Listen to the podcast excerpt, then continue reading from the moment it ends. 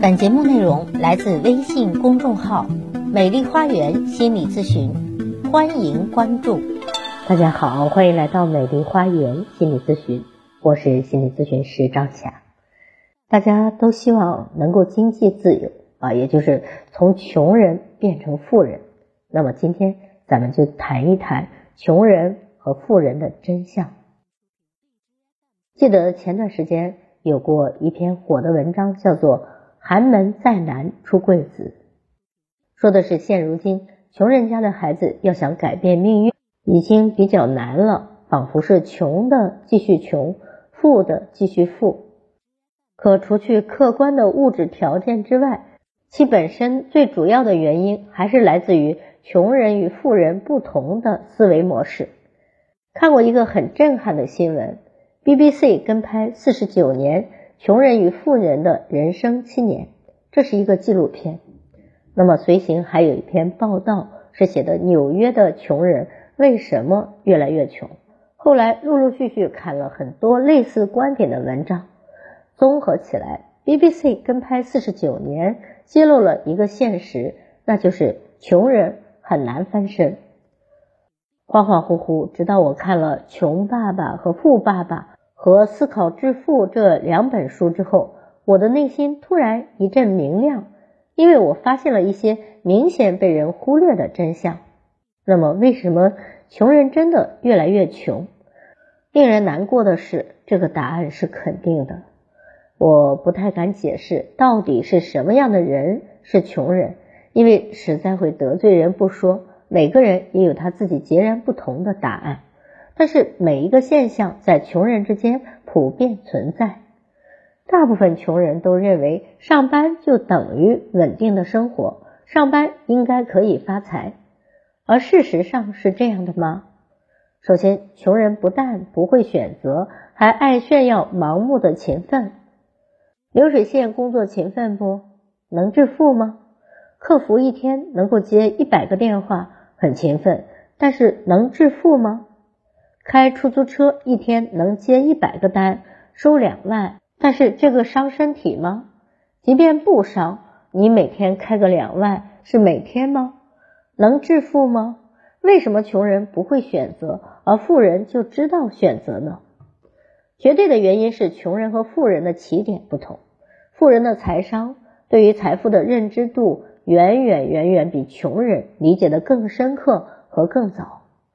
很多成年人都不看财经杂志，更不用说七八岁的孩子了。富人的童年就知道自己要去哪个学校上课，知道金融类的报纸和报道的重要性。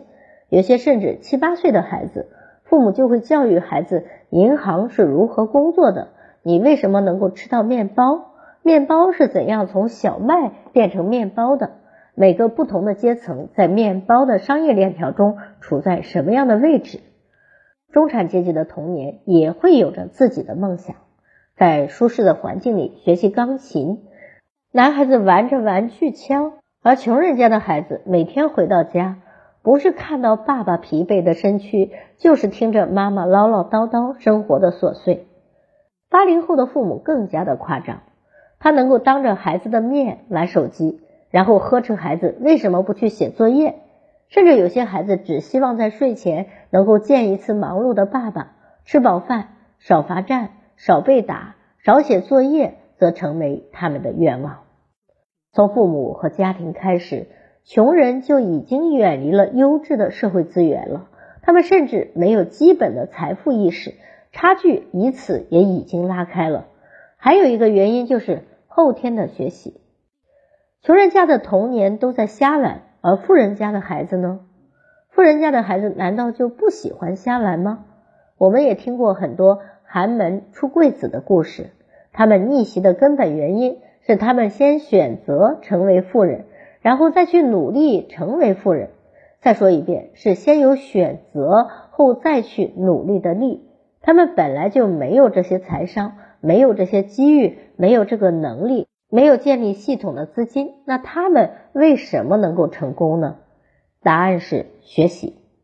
他们看书，他们不拒绝并大量的和富人去交流，他们愿意跳出原来的圈子，他们去和比自己优秀的人靠近，他们信任别人的程度大于避免受灾的犹豫，就是被骗了，也能够从经历中学习到新的事物，从而能够辨识出新的机会。这些行为让这部分穷人开始产生质的变化，即便他现金流不多，但是因为他对待财富、对待被动的收入、对待现金流有了彻底的认知，机会来的时候，他也能够认出来并抓住。即便这次没有抓住，他也不会放弃，他会去补充短板或者增加优势，期待下一次机会来时能够抓住。这样的穷人其实只是没有具体的钱而已，而意识上已经具备了富人的思维。而没有富人思维的穷人将永远继续困在忙碌中，一辈子碌碌无为，还把勤奋当作骄傲来炫耀。而真正的穷人。机会来临的时候，他甚至都觉察不到那是个机会。第二，穷人一直在琢磨如何拿到更高的薪水。看看身边的穷人，还真的有以加班为荣耀的。穷人天天都在琢磨怎么能拿到更高的工资，而不是如何去建立属于自己的系统，让系统为他挣钱。他们对街头出现的共享单车并不感冒，但是如何宫斗把对手逼走？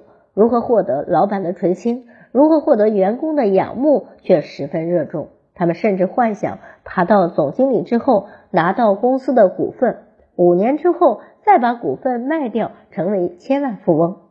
然而，他们却很少考虑钱也会贬值，很少考虑年龄的增长、父母的衰老、公司是否真的能够上市、老板随时能够找到比他更年轻、更有能力的替代者。说实话，穷人都只是干掉职场里的竞争者，却很少有真正想过跳出职场，将苹果树种在自己家里。穷人即便做到了副总裁的位置，都在幻想打工致富，这是穷人之所以是穷人的致命点。第三，不管是穷人还是富人，面临的风险都是一样的，但抵抗风险的能力却有天壤之别。最明显的区别就是对待疾病的处理方式。当穷人的父母得癌症的时候，穷人必须离开工作岗位去照顾父母，从而失去收入。更有严重者因此被解除了劳动合同。可能一场病就能够让一个穷人人生彻底毁灭。而富人会怎么处理呢？他会让他的职业经理人来打理公司，他全身心的照顾他的父母，他即使不工作。照样有公司的收入，大不了这一年不赚钱，明年再去挣。当穷人失去工作能力的时候，他只能靠退休金。如果你是八零后的话，你应该还记得九十年代一块钱能买得到什么？那么今天的一块钱呢？用这个道理去思考你的养老金，你觉得穷人真的会为养老而无忧吗？你有没有想过，三十年后可能一碗面要一百二十块钱？到那个时候，你一个月五千块钱的养老金，甚至都吃不饱饭了。而穷人会怎么处理呢？他的系统一直都在运行，虽然他老了，但是公司仍然是他的。钱虽然贬值了，但是有可能提升价格。还有一部分富人将赚取的利润进行投资，让钱生钱。我认识一个朋友，他喜欢旅行，将政府补贴给他的房子卖了两套。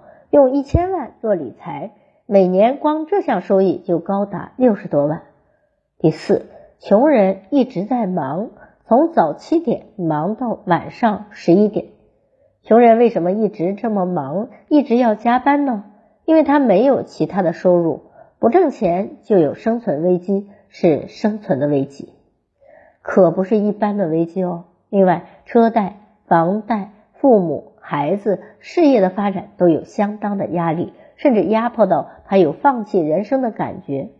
他要一直不断的工作才有可能活下去，从早七点忙到晚上十一点，甚至猝死都不能警醒他。看过一篇文章，还记得里面分享纽约的穷人为什么要不断的工作，而真实的情况则要残忍的多。在餐馆里端盘子的 loser 其实并不是正式工。餐厅也不可能让一个端盘子的人成为正式工，而选择雇佣更多人竞争临时工。这很好理解，临时工的工钱很少，很多人抢着做，而且社会福利交的少，中国根本就不交，他们的收入当然不够，于是去找第二份工作。当第一份工作将他的时间碎片化之后，谁还要雇他做正式员工呢？洗碗工一般也没有什么技能，他只能去做服务，于是再去竞争。他要同时做三份工，才能负担得起房租、水电费、手机费用、孩子的费用和自己的日常开销。因为没有时间，所以他吃的是快餐，廉价的热量和脂肪让他三十多岁就成为一个臃肿的肥胖者。他更没有时间去锻炼身体。他每天晚上回到家，最希望的就是孩子不要来烦他，快点去睡觉。他没有意识到孩子的教育存在着严重的问题。因为自己就是这样长大的，他不但祈祷女儿要乖巧，甚至希望她不说话，还期望父母不要生病，自己的身体不要出问题，还要担心寒暑假季，因为这两个季节往往都有大量的大学生来竞争他的洗碗工岗位。大学生的身材好，还懂得化妆，还年轻，而她呢，为了省早餐的费用，要早晨五点起来给丈夫和孩子做早餐。她根本没有时间去化妆。漂亮的汉堡背后是很多人密集、辛苦而廉价的劳动。如果你是他，你有时间学习吗？有时间社交吗？有时间和更优秀的朋友聊天吗？即便你有时间，那么聊什么呢？聊电视剧吗？你根本没时间看。聊包吗？你也买不起。聊瑜伽吗？你也没时间锻炼。你怎么突破自己？你自己亲手掐死了跳出穷人圈子的唯一可能，那就是时间。富人也会忙，什么时候忙？基本上都是在系统建立的时候，也就是创业前期。他们不但忙，可能没有面子，甚至当他们去催贷款的时候，去打订单的时候，会失去做人的尊严。但是等到公司稳定之后，进入平稳的收入期，才真正的受人尊重。而穷人几乎都过不了这一关。他们在极度贫困的时候，从来不会思考自己的人生方向，却在拼命的抱怨命运对自己如何不公。人生也就三个阶段：第一个是暂时收入期，也就是打工期，工作才有收入，不工作就没有收入。一旦停止工作，收入全部归零。第二，持续收入期，也叫做被动收入期。因为已经建立了属于自己的系统，比如有一家公司有个可以出租的房子、地铺、写字楼，前期的工作，后期不工作也能够有收入，有的时候收入还在增长。第三，钱生前期，将持续的收入得来的钱再进行投资理财，站在资本链条的顶端，将钱贷给各个系统、银行，用钱生出钱来。就可以过上优越的生活，处于财务永生的状态。而穷人呢，则很少有人能够走出暂时的收入期，他们甚至都没有听说过有持续收入和钱生钱起。更令人难过的是，穷人根本没有功夫，也不屑于听谁讲什么财务永生，他是没有时间听你说的，因为他只在乎一件事，那就是哪里有好工作。好，如果您觉得我的分享有意义，可以给我打赏。如果您有任何的心理情感的困惑，都可以咨询我。所有的听众朋友咨询都可以享受最高优惠。关注我，咨询我，帮您理清困惑，走向幸福。咱们下期节目再会。